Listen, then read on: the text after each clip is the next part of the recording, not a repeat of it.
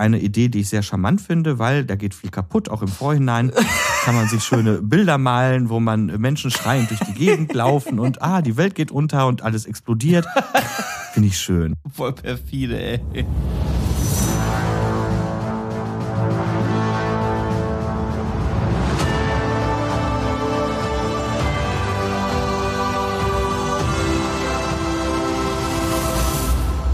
Herzlich willkommen zum Götterkomplex. Wir erschaffen gemeinsam ein Science-Fiction-Universum.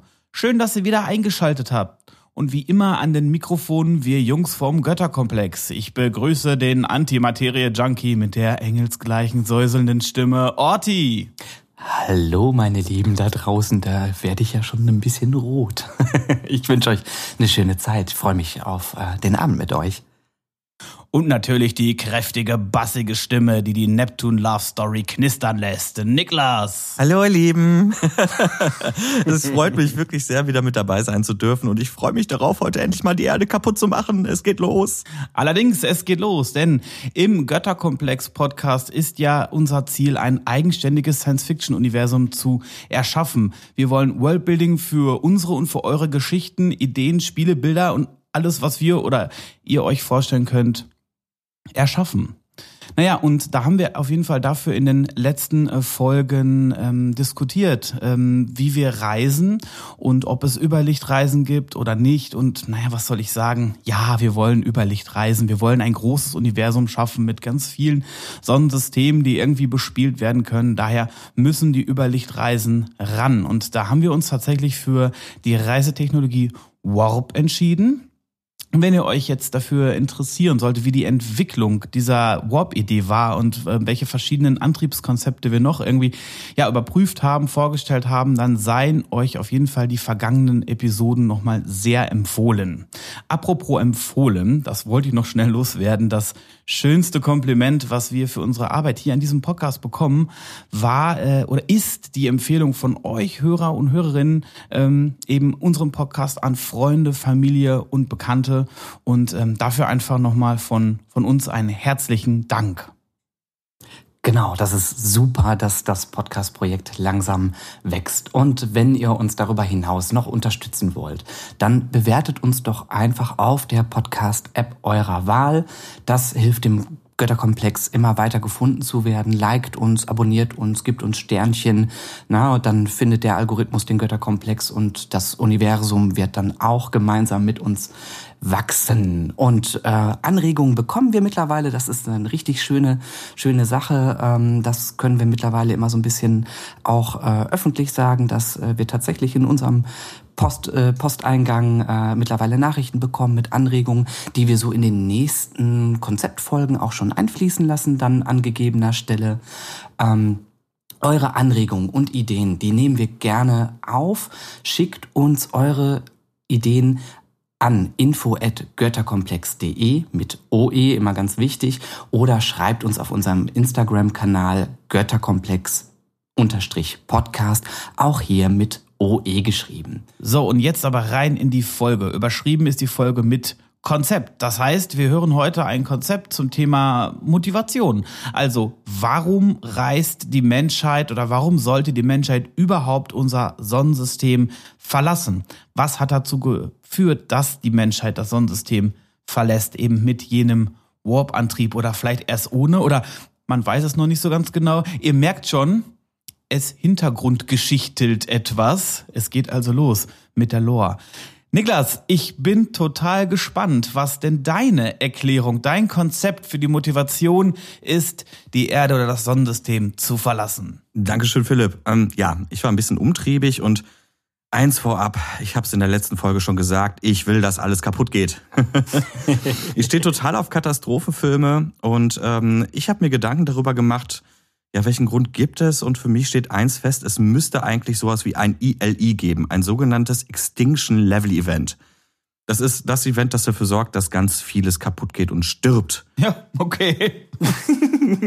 Sehr sympathisch. Ja, ein bisschen morbide, aber ne, ich denke mal, wenn, wenn unser Planet kaputt geht, dann kann das schon ein Motivator sein. Ob das reicht, das werden wir noch sehen. Und ich habe mir mal Gedanken gemacht, was gibt es denn so Kosmisches, also von außen kommend, das uns gefährlich werden kann? Äh, denn wir sind ja ein Science-Fiction-Podcast und ich habe mir gedacht, hm, wenn es irgendwas mit Weltraum zu tun hat, wäre cool. Ähm, und ich bin immer schon ein Riesenfan von Katastrophenfilmen gewesen, wo ein Komet oder ein Meteor auf unsere Erde knallt. Ja, das sieht erstmal bombastisch aus. Ähm, es können super Geschichten. Entschuldigung, da muss ich mal kurz reingrätschen. Das ist wichtig, dass die Vernichtung der Menschheit bombastisch aussieht. Die, die, muss, die muss gut aussehen. Hey Leute, ich bin ein Ästhet. ja. Ich hab Stil, ich spül mit Briel, also. Ihr, ihr, wisst, was ich meine, ja. Das ist alleine diese, diese unvorstellbare Macht, sich mal vor Augen zu führen und das mal zu sehen, das äh, verschafft einen schon Gänsehaut. Ich bin aber ganz ehrlich, nach meinen Recherchen bin ich mir ehrlich gesagt nicht mehr so sicher, ob ich das wirklich mal erleben möchte möchte. Ähm, es gibt mehrere Möglichkeiten, wie das passieren kann. Also grundsätzlich müssen wir uns dann erstmal auch damit auseinandersetzen, welche Bedrohungen in Form von Himmelskörpern gibt es denn eigentlich? Ähm, und da musste ich feststellen, dass die meisten Bedrohungen tatsächlich dem geschuldet sind, dass unser Sonnensystem entstanden ist. Ähm, als unser Sonnensystem entstanden ist, gab es im Vorfeld eine große Materiewolke, wo alles Mögliche drin war die ist dann im Laufe der Zeit kollabiert und während, dieser, äh, während dieses Prozesses des Kollabierens fing diese Wolke an zu rotieren. Und aus dieser Wolke entstand eine Scheibe und innerhalb dieser Scheibe verklumpte weitere Materie. Der Stern zündete irgendwann und blies die Reste nach außen weg. Und das, was übrig geblieben ist, waren unfassbar viele Planetoide bzw. Asteroiden. Was das genau ist, das kann ich gleich noch erzählen was der Unterschied ist. Und daraus formten sich dann letztendlich unsere Planeten. Also innen haben wir dann die Gesteinsplaneten, außen die Gasriesen und so weiter. Und weiter außen sammelte sich dann, dann quasi das Restmaterial. Und dieses Restmaterial ist bekannt heute als Ortsche Wolke. Das erstmal dazu. Außerdem haben wir noch einen Asteroidengürtel, der befindet sich zwischen Jupiter und Mars. Das sind diejenigen Überreste aus der Planetenbildung, die für die Gesteinsplaneten verantwortlich waren. Und der Jupiter hat dafür gesorgt mit seiner Schwerkraft, dass diese Reste in einer Bahn um die Sonne verbleibt, aber nicht alle. Und da fängt es an, interessant zu werden. Denn es gibt immer noch Wanderer dazwischen, also Asteroiden und Kometen, die gehören im Übrigen auch dazu, die um die Sonne kreisen beziehungsweise auf Bahnen gelenkt werden durch Anschubser, durch Rempler, durch was auch immer. Und da muss man jetzt erstmal die Grundtypen unterscheiden. Also wir haben zwei Grundtypen, das sind einmal die Kometen und das sind einmal die Asteroiden, wobei die Kometen in dem Moment äh, Matschebälle sind. Also jetzt mal ganz, ganz blöd beschrieben. Die haben einen Kern, der ist äh, wirklich viele, viele Kilometer groß und die bestehen großteilig aus äh, Wasser, Stickstoff, äh, Staub und so weiter.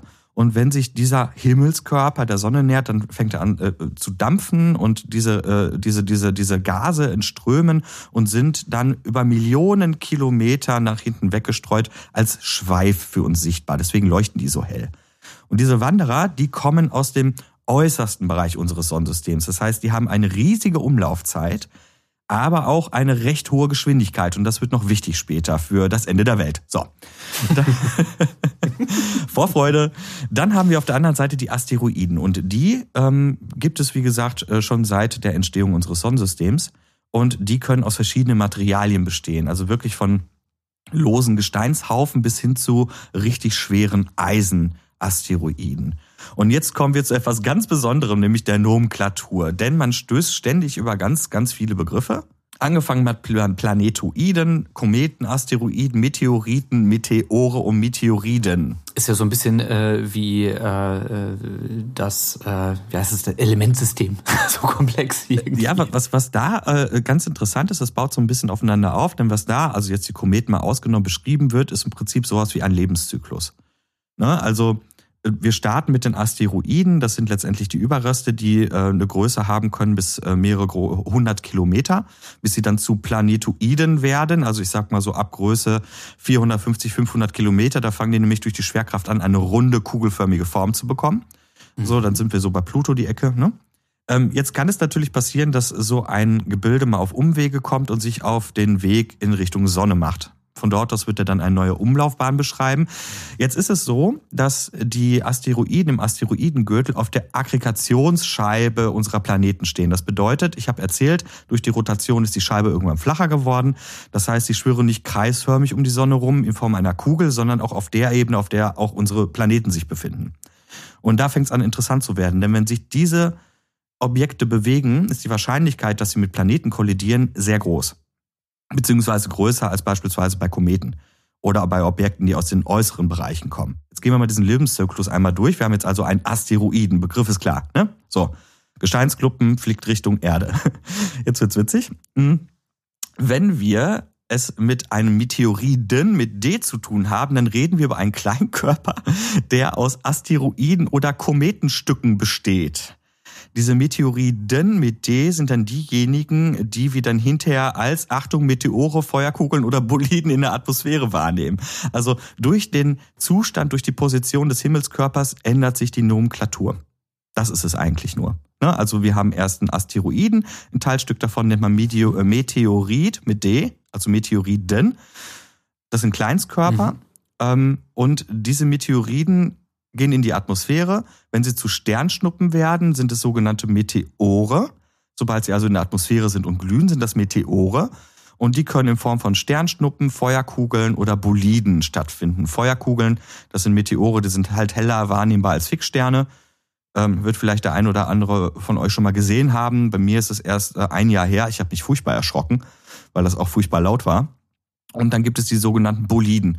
Und Boliden, die explodieren. Das ist so das, was wir 2013 erlebt haben mit diesem 20 Meter großen Brocken, der da über dieser russischen Millionenstadt äh, Chelyabinsk runtergegangen ist ah. und 1500 Menschen verletzt hat. Das mhm. ist mhm. rein nomenklaturmäßig ein Bolide. So, diese Meteore, wenn die in der Atmosphäre sind, explodieren in der Regel. Wenn die allerdings und Teilstücke von ihnen auf der Erde ankommen und dort landen, nennt man diese Objekte na, wer weiß es? Meteoriten. Meteoriten. so, okay. also ne, ähm, das uh, ja. so einfach wie Sternchen, Orti setzen eins, ja, großartig. Also ihr merkt schon, das ist im Prinzip Wortklauberei oh Gott, jetzt habe ich was gesagt, jetzt werden mich wahrscheinlich sämtliche Liebhaber lünchen. Ähm, das Ding ist halt einfach, um mhm. der Einfachheit halber, werden wir uns jetzt wahrscheinlich über Meteore oder Asteroiden unterhalten. Dann wissen wir, was gemeint ist. So, das ist nämlich nomenklaturmäßig richtig. Wir unterhalten uns nicht über etwas, was schon auf der Erde rumliegt. So. Jetzt ist es so, dass äh, man sich schon Gedanken darüber machen muss, ähm, wie oft passiert sowas und wie wahrscheinlich ist es, dass so ein Teil A die Erde trifft und B alles kaputt macht. Ne? Und die Sorge, die ist ja auch berechtigt, wenn man so mal in die jüngere Vergangenheit schaut. Ich habe gerade das Ereignis in Russland angesprochen, in Chelyabinsk. Und das Problem mit diesem Teil war, ähm, das hat keiner kommen sehen. Und dieses Teil war nur 20 Meter groß. So. Das ist nicht viel, tatsächlich, okay. hört sich auch nicht nach viel an, aber die Explosion war gewaltig. Nee. Und wäre das Ding nur 10 Meter größer gewesen, ja. hätte es wahrscheinlich viele Menschenleben gekostet. Das muss man wirklich mal so sagen. Und wir haben das Ding nicht kommen sehen. Ne? Ähm, das Ding ist ja, wie entsteht so ein Schaden, ist ganz einfach. Diese Wanderer, diese Asteroiden und Kometen, die sind ja mit einer enormen Geschwindigkeit unterwegs. Asteroiden im Schnitt zwischen 5 und 30 Kilometer pro Sekunde, also 30 Kilometer pro Sekunde ist so der schnellste, den wir gesehen haben. Und Kometen, und da wird's interessanter, die sind noch viel mhm. schneller unterwegs, nämlich ja, der schnellste, den sie gemessen haben, der war 48 äh, Kilometer pro Sekunde. Und das ist heftig. Das heißt, wir haben verschiedene Faktoren, die dafür sorgen, dass Schaden entsteht. Das eine ist die Geschwindigkeit und die damit entstehende kinetische Energie in Verbund mit Masse. Ja, und das andere ist der Eintrittswickel und natürlich die, die Masse bedingt durch die Materie. So, das heißt, wenn wir diese Faktoren kennen, dann können wir auch mhm. errechnen, wie viel Schaden entsteht. Und ich habe jetzt mal so ein paar Ereignisse mitgebracht, die äh, die tatsächlich äh, auch noch in Erinnerung sind. Ich habe gerade schon erzählt von den Chelyabinsk äh, Meteoriten, äh, Asteroiden, Entschuldigung. Es gab ja im Jahre 1908 eine fette Explosion auch über Russland nochmal und zwar in der Tunguska-Region. Mhm. Das ist in Sibirien und diese Druckwelle, die hat Millionen von Bäume umgesägt und eine Fläche so groß wie das Saarland zerstört. Das ist richtig krass. Das war der 30. Juni und aufgrund dieses Ereignisses gibt es den Internationalen Tag der Asteroiden. Und der weist auf die Gefahr hin und seitdem dieser Tag ausgerufen wurde, das ist noch gar nicht so lange her, das war 2016, ähm, werden diese Objekte auch in Datenbanken gesammelt. Die habe ich auch in den Show Notes mal verlinkt, die sind frei zugänglich. Das ist auch wichtig für Hobbyastronomen, damit man auch so ein cool. bisschen, ne, wenn man was Neues entdeckt, sofort gucken kann, okay, was habe ich denn da eigentlich? Mhm. ist das schon bekannt oder ne, habe ich da jetzt quasi, bin ich da in der Gefahr? Ganz genau, ganz genau. Das ist so im ne? Prinzip der Albtraum, glaube ich, eines jeden mhm, Astronomen, mhm. der nach oben guckt, ah cool, ich habe was jo. Neues entdeckt und hinterher stellt sich raus, ah scheiße, ich habe da was Neues entdeckt. Der, der klassische Opener für deine ähm, ja, ganz so genau. Katastrophenfilme halt, ne? So, dass irgendein Hobby, Hobby äh, äh, Meteorologe oder so äh, was ja, ich hab, und dann merkt man, oh scheiße. Ja, das, oder das auch ganz, ganz Kleinem. Es gibt nämlich auch Berichte von, von kleinen Objekten, die mal Autos mhm. zerstört haben. Ne, da saß Gott sei Dank keiner drin, ist aber passiert. Dazu habe ich im Übrigen eine ganz süße Geschichte. Kennt ihr noch die Dinos? Das ist eine geile Serie. Ja, ja klar. Die ja, Serie oder was? Mit dem Puppen. So, so, Earl St. Clair hat ein Problem. Ein Asteroid ähm, durchdringt die Atmosphäre und durchschlägt äh, das Dach seines Hauses. Gott sei Dank hat er aber eine Asteroidenversicherung abgeschlossen, die aber sagt, okay, äh, nee, machen wir nicht, weil rein rechtlich ist das, wenn das Ding auf dem Boden liegt, ein Meteorit. Deswegen zahlen wir nicht. die Folge. Okay. Ja, die Folge ist mir irgendwie noch im Gedächtnis ne? geblieben, als ich danach recherchiert habe. Aber. Ein alter Astronomenwitz, ey. Ja. Geil. Aber Deutschland ist im Übrigen auch nicht verschont geblieben von großen äh, Banks, sag ich jetzt einfach mal. Also bestes Beispiel ist das Nördlinger Ries. Ich weiß nicht, ob ihr davon schon gehört habt. Das ist so ein, so ein Talbecken, geologisch sehr interessant, weil dort, so vermutet man, und das hat sich dann auch bewahrheitet, Übrigens, einer der Vor äh, Forscher war äh, Shoemaker. Ich bin mir gerade nicht so ganz sicher, ob er auch der Typ war, der den Kometen damals entdeckt hat, der auf äh, Jupiter eingeschlagen ist. Aber der hat äh, entdeckt und auch postuliert im Nördlinger Ries, das muss ein Meteorit gewesen sein. Und der ist wohl 1,5 Kilometer groß gewesen. Und man geht davon aus, dass er, als er vor vier Millionen Jahren eingeschlagen ist, ein 160 Kilometer ähm, großes Gebiet halt, ich sag mal, das Leben da völlig ausgelöscht hat. So, das heißt, Sowas passiert immer wieder, das muss uns klar sein. Deswegen ist es auch so interessant für unsere Geschichte. Also, wenn man sich jetzt mal anschaut, wie sorgsam die ESA und die NASA auch mit den, mit den Daten umgeht, weil die nämlich wollen, dass es für jeden zugänglich ist, um das auch abzugleichen, dann äh, kann einem schon Angst und Bange werden. Ich bin mal ganz kurz gerade auf der Seite der ESA. Dort gibt es eine Unterseite von der NEOCC. Das ist quasi die Database Statistics, was halt die NEAs angeht. NEAs, das sind die Near Earth Asteroids. Mhm. Das sind die äh, Objekte, die sich in der Nähe der äh, Erde befinden. Man sagt immer so 0,0x astronomische Einheiten, AUs, ähm, Astronomical Units. Das ist so der Schwellwert, da kommen die langsam in unsere Nähe, da muss man aufpassen. Und aktuell zählt die ESA, ich schaue mal kurz auf den Counter, 1451 Objekte, die als riskant eingestuft werden. Also okay. so ganz unwahrscheinlich ist das alle nicht. Ich habe auch kurz ein bisschen ja, Schiss krass. gehabt. Ja, wenn man das erstmal so hört. Ne? Ja, das, äh, ich habe auch ein bisschen Angst bekommen, bis ich dann gemerkt habe, okay, ich lebe noch, es ist alles okay. Ich will jetzt auch keine Angstmacherei machen, aber ich habe mal geschaut, wer könnte uns denn so gefährlich werden in absehbarer Zeit. Und da gibt es zwei Kandidaten. Das ist einmal Bennu und einmal Apophis. Von Apophis habt ihr bestimmt schon mal gehört. Oh Gott, Apo ja, Apophis äh, auf jeden Fall klingt auch schon richtig böse, das Ding. Ja, ja, ja, das ist auch so ein Unterweltgott, meine ich. Bin da jetzt gerade mal nicht so bewandert, das habe ich natürlich nicht gemacht. Aber gucken wir uns mal Bennu an und äh, da kann es sein, der ist 500 Meter groß, das hat 2182, also ist noch ein bisschen hin, die Erde treffen könnte, aber die Chance liegt gerade bei 1 zu 1750. Was aber ein anderes Ding ist, ist halt Apophis, der ist 350 Meter groß und könnte die Erde 2029 treffen, denn er wird nur 300.000 Kilometer von uns äh, entfernt sein, wenn er den nächsten Punkt erreicht. Das heißt, eigentlich fehlt jetzt nur so Müheabweichung und das geht, Ding geht in die Buchse. Und zwar so richtig in die Buchse. Was wären die Auswirkungen? Das hast du ja bestimmt wahrscheinlich geguckt, wenn jetzt so ein Koloss wirklich, also ne, wenn man sagt, es gibt jetzt so eine Abweichung äh, und äh, der, der erwischt uns, ähm, was steht uns dann? Wie sieht das Szenario aus? Okay, also Apophis nehmen wir jetzt einfach mal und ich will das nicht mhm. einfach ausrechnen. Dafür gibt es andere Nerds im Netz, die haben einen sogenannten Asteroid Launcher Kalkulator entwickelt. Das heißt, kein Witz. ja, na klar. Ich habe ich es auch in den Show Notes verlinkt. Also man kann cool. Das ist echt cool. Man kann mit diesem Ding kann man wirklich sagen, okay, also ich gebe jetzt mal ein, Apophis hat eine Größe von 350 Metern. So, dann äh, fliegt er mit einer Geschwindigkeit, da muss ich mal kurz meine Tabelle gucken von der ESA, da hole ich mir mal kurz die Zahl raus. So, da sind wir, ich glaube, bei 18 Kilometer pro Sekunde, Einschlagwinkel 45 Grad.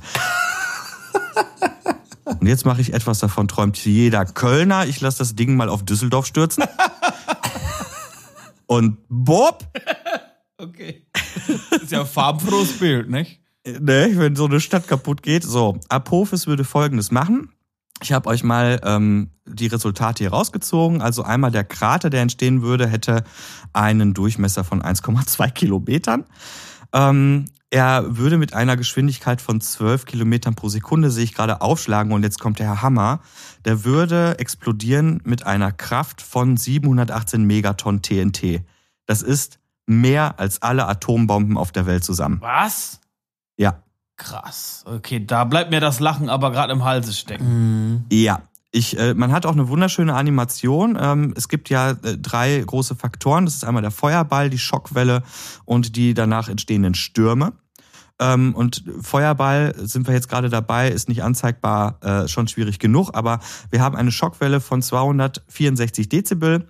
Das würde auf einen Schlag ähm, mehr als eine Million Menschen töten. In einer Entfernung von 17 Kilometern platzen die Lungenflügel in einer Entfernung von 52 Kilometern oder bis in eine Fer Entfernung von 52 Kilometern stürzt jedes Haus zusammen. Das geht runter bis nach Troisdorf und rauf bis über Gelsenkirchen, äh, Herne Richtung Dortmund. Und dann haben wir den Wind und der hat eine Geschwindigkeit von einem äh, E5-Tornado in einem Abstand von 34 Kilometer vom Zentrum und bis auf eine Distanz von 56 Kilometer von der Einschlagstelle wäre jeder Baum entwurzelt. Das würde Millionen Menschenleben kosten. Und um das auch mal ganz klar zu sagen, wir wissen jetzt, wann er kommt. Das heißt, wir hätten jetzt noch Chance, uns drum zu kümmern. Wie das geht, dazu später. Aber nur so ein kleines Ding, und davon gibt es recht viele, kann schon so einen Schaden anrichten. Ja, Wahnsinn. Das muss man sich echt mal auf der Zunge zergehen lassen. Da bleibt einem gerade wirklich so ein bisschen das Lachen im Halse stecken, ne? Also, äh, das wäre ja tatsächlich, also das äh, wäre ja eine Katastrophe nicht, nicht gekannten Ausmaßes eigentlich.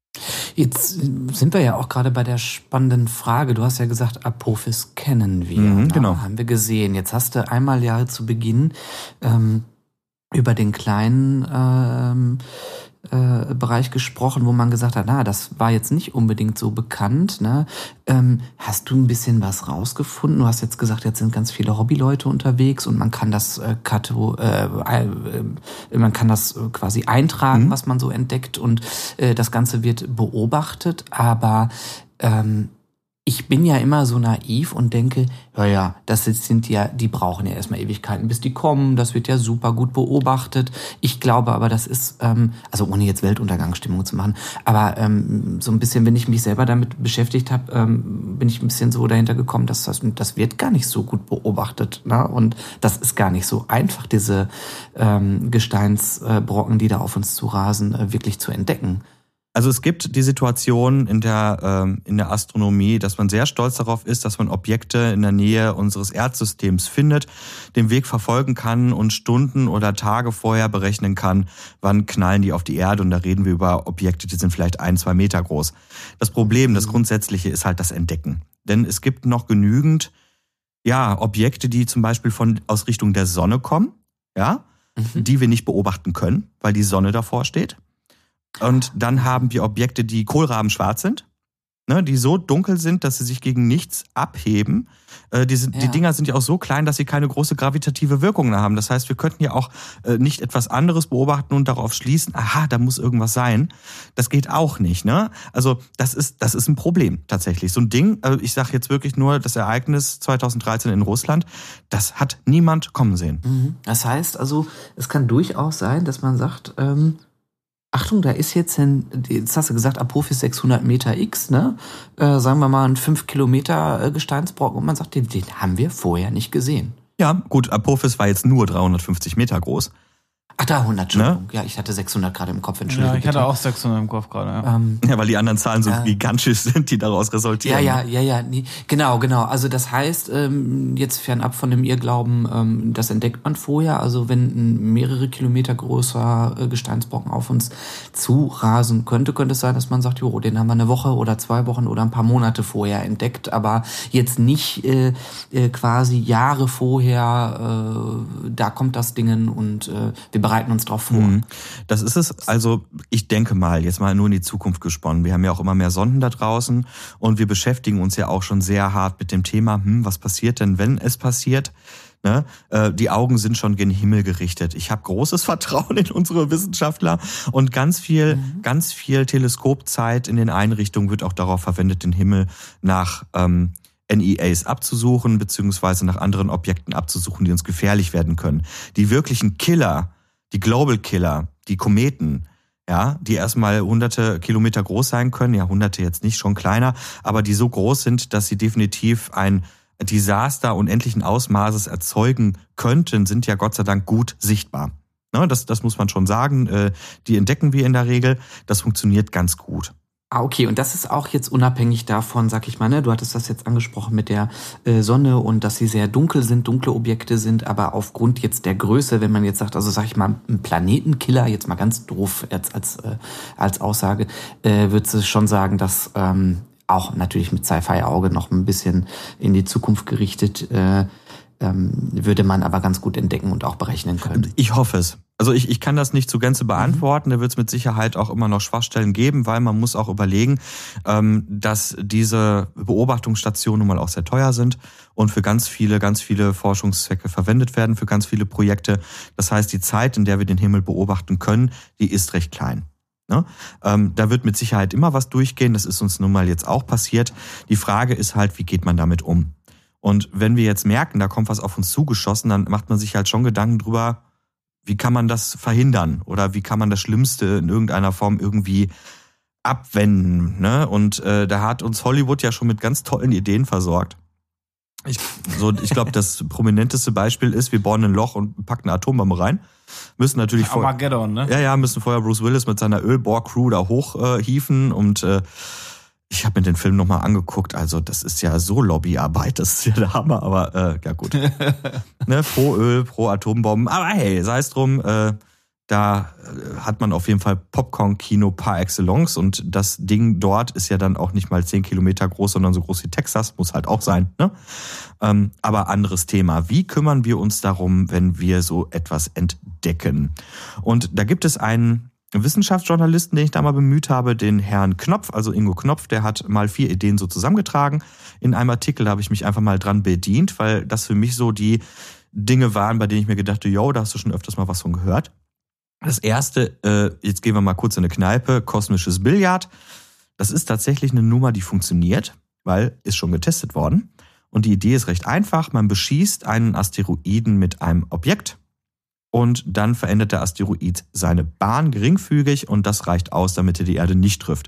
Das hat man auch tatsächlich ausprobiert. Also im November 2021 ist eine Raumsonde hochgeschickt worden zu einem Doppelasteroidensystem, dessen Name korrekt auszusprechen ich aufgegeben habe. Ich weiß nur, dass einer von beiden ist 160 Meter groß, der andere ist 580 Meter groß.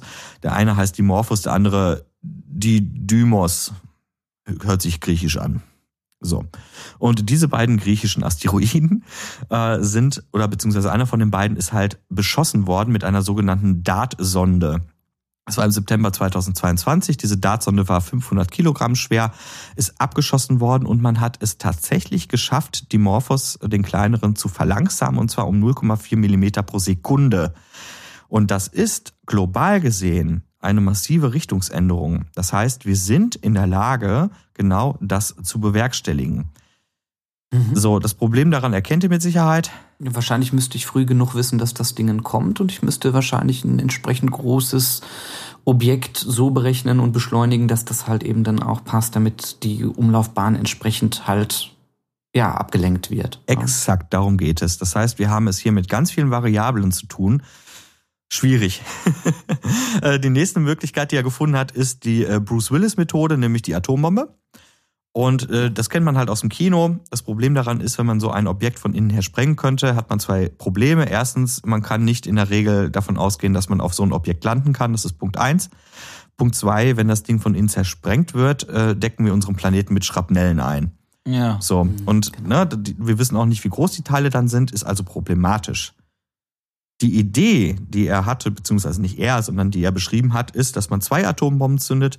Die erste macht ein Loch Und also ein Krater und die zweite Atombombe wird in den Krater geschmissen und dieser Krater wirkt dann wie so ein Raketenantrieb. Ne? Das heißt, man sorgt mit diesen zwei Bomben eigentlich nur dafür, dass er abgelenkt wird, der Asteroid. Gleiches Prinzip wie vorher, man muss früh genug wissen, dass er kommt, dann wird das gehen. Mhm. Dritte Methode nenne ich mal die ADAC-Methode, das Abschleppen. und zwar, ja, jetzt nicht mit dem Abschleppseil, ich glaube, das würde nicht funktionieren. Aber äh, es gibt die Möglichkeit, äh, gerade jetzt muss man richtig früh gucken, dass man dieses Objekt findet und dann muss eine Sonde in einer Umlaufbahn mit äh, kurzen Schuben, äh, Schüben vom Antrieb um dieses Objekt kreisen, um, um den Asteroiden und durch diese gegenseitige Anziehung wird der Asteroid dann aus der Bahn gezogen. Problem ist, es dauert halt wirklich sehr lange.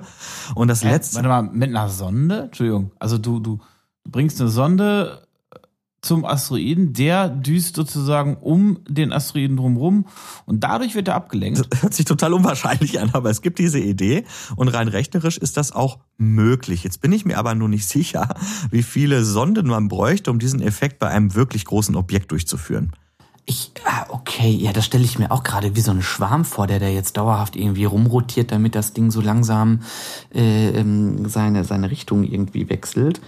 Ähm, hört sich extrem komplex an und unterliegt wahrscheinlich ja genau den gleichen Problemen mit, wann kommt das Ding, wie viele Sonden haben wir in der Zeit, wie schnell kriegen wir da hin. Ne? Mhm. Genau. Naja, und ähm, also eine letzte Methode gibt es noch und die finde ich deswegen so charmant, weil es sich um ein Thema dreht, das wir hier schon mal im Götterkomplex behandelt haben. Da werdet ihr erstmal nicht drauf kommen, aber es gibt die Idee, naja, den Asteroiden äh, anzumalen. mit, wei mit weißer Farbe.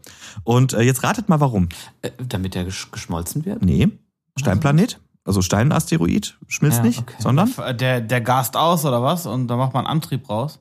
Äh, nee, nicht ganz. Also, Dualismus des Lichts. Licht besteht sowohl als äh, Wellenform als auch als Teilchenform, hat beide Eigenschaften. Und die Teilchenform macht man sich hier wieder zu Eigenthema Sonnensegel. Das heißt, wenn ich eine Reflexionsfläche schaffe, dann kann die Sonne mir dabei helfen, äh, diesen Körper aus seiner Bahn zu drücken. Ach, abgefahren. Ja, das finde ich auch abgefahren. Jetzt ja. stelle ich mir Krass. gerade eine Sonde vor, die so richtig genervt da anfängt, einen Kilometer großen äh, Asteroiden da voll zu malen. Eine gelangweilte Sonde mit so einem super kleinen Pinsel.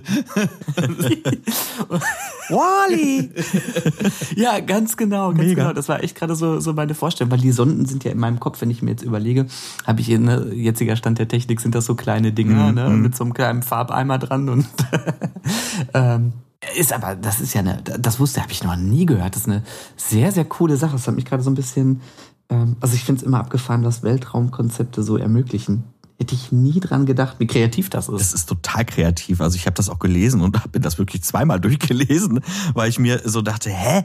Und dann denkst du dir so, nee, das ist eigentlich total clever. Ne? Also man lässt die Sonne letztendlich die Arbeit machen, so rein, rein ähm, spacig gedacht, Science-Fiction-mäßig gedacht, könnte man ja in einem, in einem System, in dem die Menschen nun mal die Raumfahrt schon für sich erschlossen haben, das ja automatisieren, dass man sagt, hm, da ist ein NEA, äh, der gefällt uns nicht und dann fliegt automatisch eine Sonde dahin und pinselt den weiß an.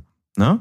dass das funktioniert, dass die Sonnenkraft, also ich krieg's in meinem Kopf Ja, noch nicht ganz klar, total. aber ich ähm, äh, glaub dir da auf jeden Fall, dass das ein ganz äh, anerkanntes äh, Konzept ist und dass es funktioniert. Aber ich hätte jetzt gedacht, so ein kilometergroßes Dingen auf äh, in, in einer Wahnsinnsgeschwindigkeit, auch ob das jetzt weiß ist oder schwarz, dass die Sonnenstrahlung das sozusagen wegschieben kann. Abgefahren. Du, ihr müsst überlegen, wir unterhalten uns hier über astronomische Einheiten. Ne? Und die sind nun mal gigantisch groß im Verhältnis zu der Größe des jeweiligen Objektes. Die Umlaufbahnen gerade von Kometen sind gigantisch groß.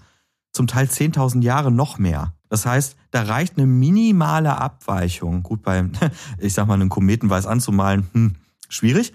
Aber wir reden hier über gigantische Dimensionen und da reicht ein Mühe an Verschieben und wir hätten schon eine Chance, dass so ein Teil uns verfehlt. Ist totales Science-Fiction-Blabla, muss ich wirklich sagen. Allein deswegen mochte ich die Idee so sehr. Jetzt ist natürlich die Frage, jetzt lass uns das mal bitte runter reduzieren auf unsere Lore. Ja. Und Ja. das Ding ist einfach, mh, ja, es gibt Global Killer, die gibt es, so ich sag mal, ab einer Größe von 15 Kilometern haben wir ein echtes Problem. Klammer auf, Dinosaurier sind tot, Klammer zu. Ähm, der Planet und das entsprechende geologische, biologische System kann sich nach so einem Impact natürlich auch wieder erholen, macht den Planet aber für eine ganze Weile, wenn man Pech hat, nicht mehr bewohnbar. Das heißt, äh, wenn das jetzt die Größe ist von dem Asteroiden, der die Dinos ausgelöscht hat, 15 Kilometer, dann reden wir darüber, dass erst einmal die Nahrungsketten ineinander brechen. Wenn wir jetzt einen Global Killer hätten, der, was weiß ich, wie viele hundert Kilometer groß ist, dann haben wir einen Impact, der definitiv ein ILI ist, der macht nämlich alles platt. Bis auf die letzte Bakterie. So. Den könnte man auch vorher noch sehen, den kann man nicht zerstören, den kann man nicht ablenken, der kommt und der macht alles platt. Das Problem, was ich hieran nur sehe, ist die Begrenzung auf die Erde. Das heißt, wenn die Menschheit zu dem Zeitpunkt, und jetzt sind wir schon in unserer Lore, äh, Klammer auf Hintergrundgeschichte, Klammer zu, drin, mhm. wenn die äh, Menschen beispielsweise schon auf dem Mars gesiedelt hätten ähm, oder auf dem Mond oder in Habitaten um die Erde herumschwirren, dann wäre eine kaputte Erde mit Sicherheit ärgerlich, ja. Ähm, aber aushaltbar im Sinne von, die Menschheit könnte sich ja noch innerhalb unseres Sonnensystems bewegen. Das Einzige, was dann ein verlässlicher Motivator wäre, wäre der Sinn zu sagen, wir möchten gerne auf einem Planeten leben, der erdähnlich ist, deswegen nehmen wir die weite Reise auf uns auf. Mhm. Das ist das erste Problem, was ich sehe, aber dafür habe ich auch eine Lösung. Trommelwirbel. Schieß mal los, ja. Dün, dün, dün, dün, dün, dün, dün, dün, dün. Einsame Wanderer. Ich ich liebe diesen Hall. Äh, die einsamen Wanderer, äh, das sind Planeten, die kein Sonnensystem mehr haben. Habt ihr bestimmt schon mal von gehört. Aber das ist doch nur, das ist, äh, also nur ganz kurz, das ist nur ein Gerücht, oder? Also jetzt mal so in der, in der, in der echten Welt, so, oder? Oder sind die Nee, es, es gibt, es gibt einsame Wanderer tatsächlich. Also erstmal sind sie mathematisch zwingend möglich, ne? Ja. Und was wir mittlerweile festgestellt haben, ist, wenn es sowas gibt, dann äh, können wir bei der riesigen Dimension unseres Universums auch davon ausgehen, dass es existiert. Und das wäre eine Möglichkeit zu sagen, also es ist ja nicht so ganz unwahrscheinlich. Ähnlich wie Asteroiden durch das Wechselwirken von Planeten aus ihren Bahnen geschubst werden können, kann es also auch passieren, dass durch eine Irritation in einem Sonnensystem ein Planet aus seiner Umlaufbahn gestoßen wird und damit das Sonnensystem verlässt.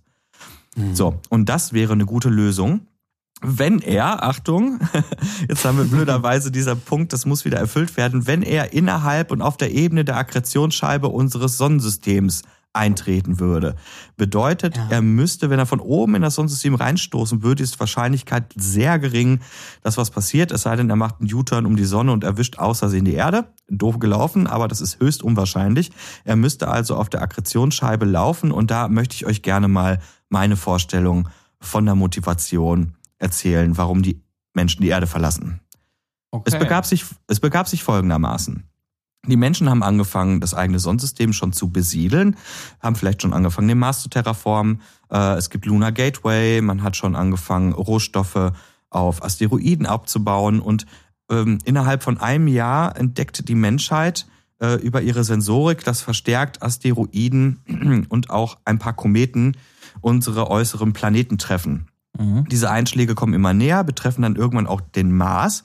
Jetzt könnte man überlegen, ob dort vielleicht Terraforming Möglichkeiten, Fabriken kaputt gehen und dann wird man hellhörig, denn diese Masse an Einschlägen ist überproportional hoch und steigert sich. Und man versucht herauszufinden, scheiße, warum ist das denn so? Berechnet und rechnet und stellt fest, dass diese Elemente aus der Ortschen Wolke kommen und irgendwas stört massiv deren Umlaufbahn. So. Mhm. Und dann entdeckt man diesen Wanderer. Er befindet sich auf der Ebene der Akkretionsscheibe unserer Sonne. Scheiße. Das würde nämlich bedeuten, dass er kleinere Himmelskörper weiterhin aus der Bahn werfen kann. Und wenn das Ding, ich sag mal, 20 mal so groß ist wie die Erde, jetzt spreche ich vom Planet 9, man geht ja davon aus, dass er so groß sein würde, anderes Thema, dann hätten wir auch eine Chance zu sagen, der könnte auch einem Planeten wie Mars furchtbar gefährlich werden, weil er ihn auf eine andere Umlaufbahn lenkt, zum Beispiel. Und du meinst, genau, ja, genau. Meinst, ja, ich wollte auch gerade ähm, sagen. Du, du würdest, du hättest so die Vorboten quasi von diesem, von diesem Wanderer und der schleudert schon jede Menge Kometen auf die Erde und die sind auch so bedrohlich, dass man sagt, ey, äh, na, wenn da was schief geht, dann könnte quasi die Erde flöten gehen. Aber eigentlich ist der, äh, ist der äh, einsame Wanderer quasi auf Kollisionskurs mit dem Mars. Genau. Und das ist ja auch tatsächlich eine Nummer, die ja gar nicht so, so abwegig ist, weil auf diese Art ist ja unser Mond entstanden. Mhm. Ne, man geht ja davon aus, dass unser Urplanet damals von einem Planetoiden namens Thea, so hat man den genannt, getroffen wurde und aus dieser Verschmelzung und dieser Kollision ist dann unser Mond entstanden. Und wenn man sich jetzt vorstellt, dass dieses Ding ein völliges Chaos im Sonnensystem verursacht, wird das Sonnensystem auch jetzt mit dem Final Shot, dass die Erde direkt zerstört und getroffen wird, Naja, wir hätten unser ILI auf Sonnensystembasis. Das Ding wäre kaputt, die Menschheit müsste fliehen und rausgehen, um überleben zu können. Aber habe ich dich jetzt, also um das einmal für mich klar zu machen, habe ich das richtig verstanden, dass gar nicht die Gefahr unmittelbar davon ausgeht, dass der Planet 9, den wir, den wir noch nicht, den wir noch nicht kennen oder nur, oder nur vermuten, dass der praktisch nicht direkt einen anderen Planeten durch eine Kollision zerstört, sondern durch seine Masse tatsächlich andere Umlaufbahnen ablenken kann. Also das wäre eine Möglichkeit. Die nächste Möglichkeit wäre natürlich zu sagen, wir haben eine, eine, ähm, eine ja, ein, ein Geklüngel, ein, ein Mehrwerden von diesen Wirkungen. Also auf der einen Seite werden Planeten aus ihren Bahnen gehebelt und aus der, auf der anderen Seite droht vielleicht die Direktkollision mit der Erde. Kann man sicherlich mitspielen, ne? wie man das jetzt ausdifferenziert, was jetzt genau getroffen wird und wie, wie verheerend die, die Auswirkungen sind. Ne? Ganz genau. Der Vorteil an dieser Story ist folgende. Wir haben mehr als genug Zeit ähm, zu überlegen, okay, was passiert und wie lange dauert es, bis uns das Ding trifft. Genau, das hätte ich nämlich jetzt tatsächlich noch einmal gefragt äh, äh, was denn so, über welche Zeitdimensionen wir sprechen. Also beobachtet den Menschen innerhalb von 100 Jahren, dass es immer stärkere Asteroideneinschläge gibt und dann spekuliert man, oh, da könnte Planet 9 sein, der so in 300 Jahren irgendwie auf unserer Höhe ist oder was sind das so für Zeitfenster, über die wir reden? Also das, das ist jetzt wirklich spekulativ. Wenn ich mir mal die Dimensionen anschaue und überlege, wie lange beispielsweise eine Sonde braucht, um bis zum Pluto zu kommen, dann reden wir über Jahre. Ne? Mhm. Und das würde ich jetzt einfach mal vorannehmen. Das würde uns nämlich auch die Zeit geben zu sagen, okay, wir geben der Menschheit die Möglichkeit zu fliehen. Müsste man jetzt plausibel noch erklären, warum man den vorher nicht entdeckt hat? Hattest du ja gesagt, wenn der jetzt zum Beispiel äh, in dieser Richtung war, von wegen Sonne und so weiter und so fort und man konnte das nicht finden. Da, da habe ich gerade so Schwierigkeiten mit. Mm, nee. Oder? Nee, also da, also das für mich, glaube ich, relativ klar. Also man vermutet ja aktuell schon, Niklas, korrigiere mich, wenn ich falsch bin, aber man vermutet ja bereits diesen Planet 9, weil es irgendwelche komischen Bewegungen in der Ortschen Wolke gibt, die man beobachtet, die man sich eigentlich nur Ganz genau. Mhm. dadurch erklären kann, dass ein massereiches Objekt da irgendwie rumwirbelt. So, Richtig. und dann war ja, glaube ich, Niklas Theorie, dass halt immer mehr Asteroiden kommen und man überlegt so, hey, woher kommt das denn? Das kann ja irgendwie nicht sein, diese Häufung, und stellt halt fest, okay, die kommen gar nicht aus dem, äh, mhm. aus diesem mhm. inneren Gürtel, sondern die kommen auch aus der Ortschen Wolke. Und daraufhin kann man berechnen, nicht weil man Planet 9 sieht, sondern weil man seine Auswirkungen beobachtet, kann man darauf schließen, oh, der ja, ist auf dem Weg in die mhm. Richtung Sonne aus Gründen. Mhm, genau. Habe ich dich richtig verstanden, Niklas? Genau, und das aus Gründen nehme ich jetzt mal sehr ernst, denn ich habe mir auch Gedanken darüber gemacht, Rede ich jetzt über einen einsamen Wanderer, der aus einem anderen Sonnensystem kommt, oder rede ich über Planet 9? Denn, und das ist noch wichtig zu wissen, ja, du hast das richtig formuliert, es gibt seit Ewigkeiten die Vermutung, dass es jenseits des äh, Neptun-Uranus-Systems noch einen weiteren Planeten gibt, der sich irgendwo in der Ortschen Wolke versteckt. Und man hat versucht, anhand von Planeten, also von Planetoidenbewegungen, wie du es richtig gesagt hast, zu beweisen, dass er existiert. Und man geht davon aus, aktueller Stand, ich habe die Seite gerade geöffnet, dass er halt das 20-fache der Masse der Erde besitzt. So, das heißt, es ist ein Gasriese. Und dieser Planet wird, und das muss ich jetzt auch mal ganz klar sagen, auf seiner Umlaufbahn verbleiben. Wir können nicht davon ausgehen, dass er irgendwann durch die Ortsche Wolke stößt und alles kaputt macht, weil sonst hätten wir viel mehr Unruhe in unserem System. Und zwar schon ne, aus vorangegangenen Zyklen. Mhm. Und deswegen bin ich eher ein Fan von der Theorie zu sagen, man nimmt einen einsamen Wanderer aus einem anderen Sonnensystem. Und das ist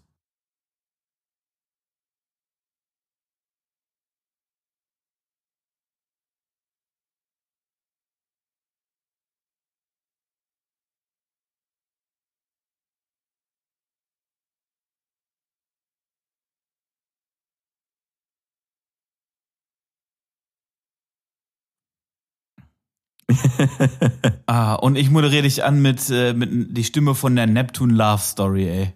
Ganz genau. Jetzt hab ich, ähm, also, äh, da doch noch äh, so, so, so ein paar Sachen, die, ähm, die ich äh, da noch in Frage stellen muss, was das Konzept angeht.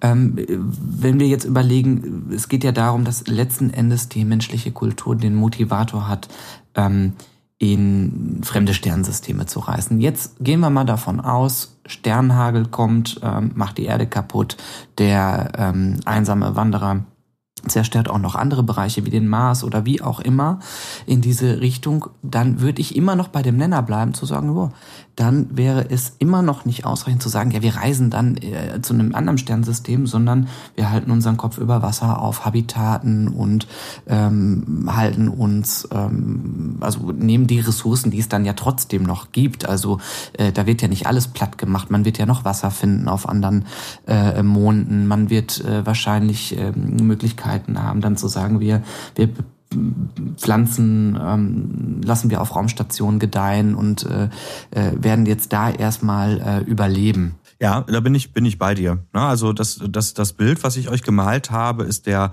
unwahrscheinlichste Worst Case mit einem Objekt, das außerhalb unseres Sonnensystems steht oder in unserem Sonnensystem passiert, das uns wirklich gefährlich werden könnte.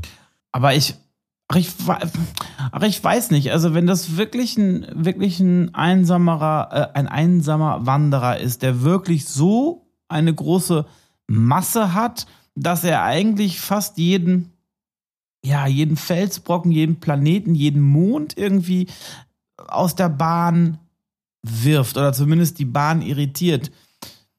Könnte es nicht trotzdem sein, das sozusagen, und das weiß ich, da bin ich jetzt leider nicht zu krass im Thema, aber dass sozusagen wirklich ein fundamentales Gleichgewicht gestört wird, der Himmelskörper, und dass man halt keine, dass die einfach in, in so eine schlitternde Umlaufbahn geraten. Vielleicht hast du auf einmal irgendwelche Monde, die, die dann, keine Ahnung, alle 20 Jahre so nah an die Sonne kommen, dass da komplett alles irgendwie verbrennt und dann taumeln sie wieder weit weg, äh, ähm, so, so dass irgendwie alles erfriert und dass es so alles aus den Fugen gerät. Das heißt, du würdest so eine Kaskade an Ereignissen irgendwie dann äh, erzählen, wo man sagt, ja, okay, also das, was weiß ich, das ist jetzt passiert und ähm, aber in 50 Jahren wird das passieren und in 100 Jahren wird schon wieder das passieren.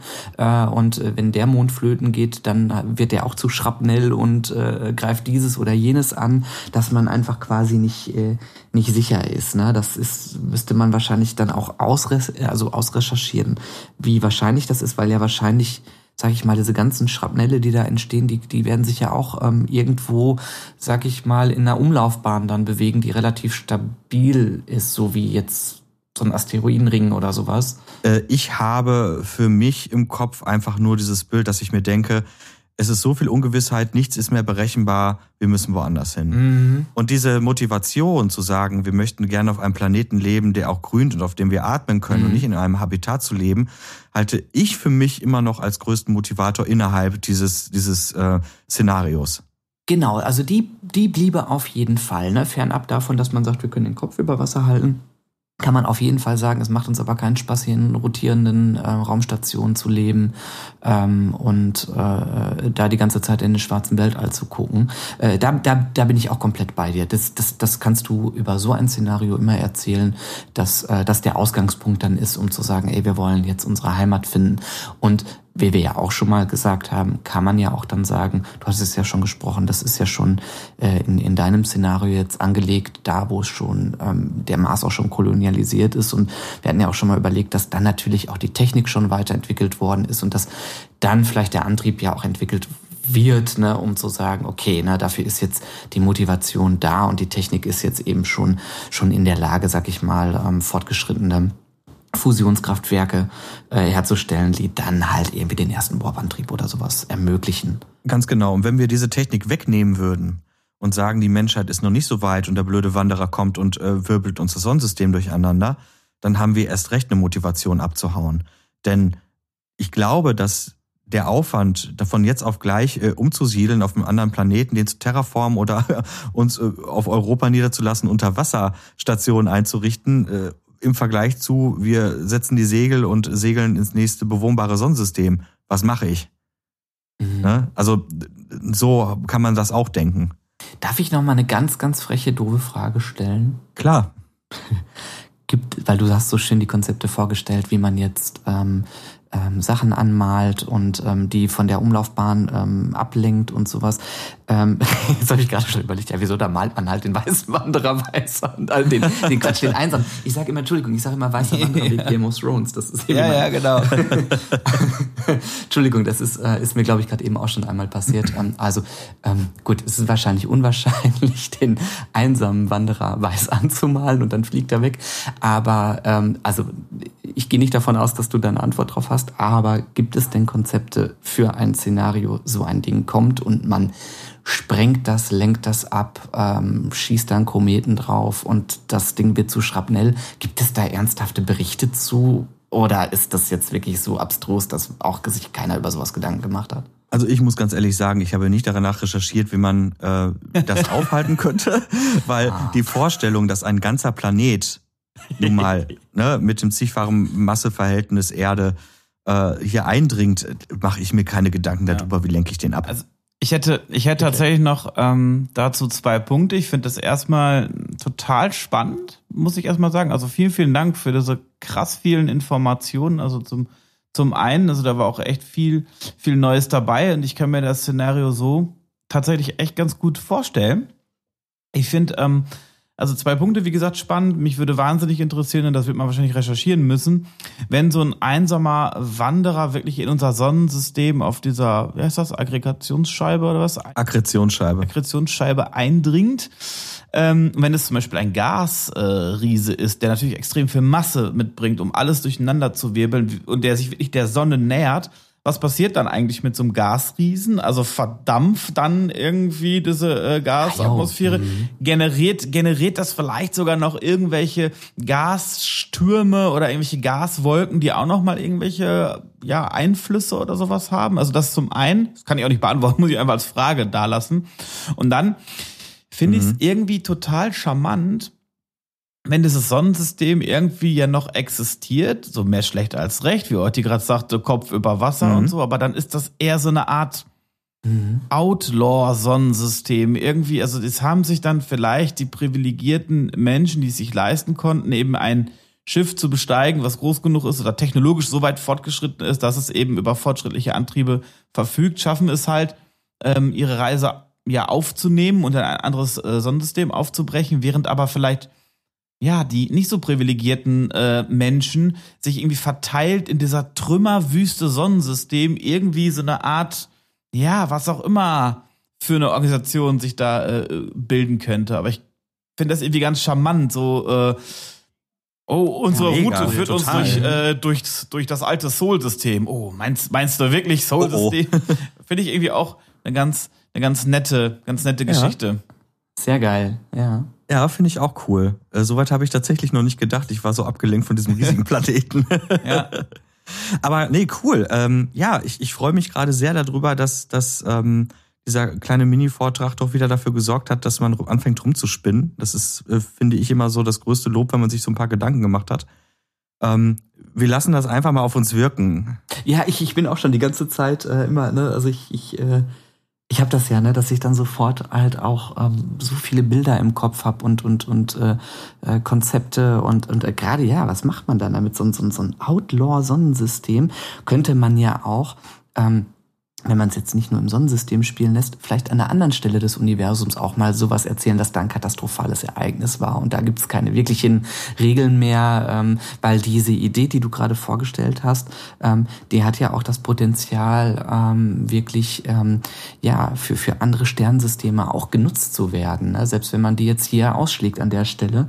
Ähm, ob wir das machen, das werden wir ja an einer, äh, an einer anderen Stelle nochmal äh, diskutieren. Aber ich finde das Szenario auch grundsätzlich ähm, ist das wieder eins, was zumindestens auch diese Bedingungen erfüllt, genügend Zeit für die Menschheit, ähm, eine ausreichende Motivation, die man braucht fürs interstellare Reisen und ähm, ja, so sadistisch es auch klingt, natürlich ähm, ja ähm, Platz für bombastische Bilder. Wenn man sich das als Kinofilm vorstellt, äh, ja, dann sind mhm. das wohl sehr, sehr mhm. krasse Bilder. Ja, Jungs, ich muss sagen, Vielen, vielen Dank, Niklas, erstmal für, wie gesagt, deine ganze Recherche, die Idee und vor allem das Anheizen der Fantasie. Und äh, damit würde ich sagen, war das hier, liebe Hörerinnen und Hörer, unser erstes Konzept was wir in Lore sozusagen präsentiert haben. Und wir sind sehr gespannt, wie das bei euch ankommt. Könnte das für den Götterkomplex eine Hintergrundgeschichte sein? Lasst es uns wissen. Ähm, Orti hat es eingangs erwähnt, dass die info at götterkomplex.de mit OE geschrieben. Und dann würde ich sagen, bleibt mir nur zu sagen, ähm, wir freuen uns auf das nächste Konzept, was dann nächste Woche kommt. Und in diesem Sinne würde ich sagen, Energie. Tschüss zusammen. Energie. Tschüss. Ciao.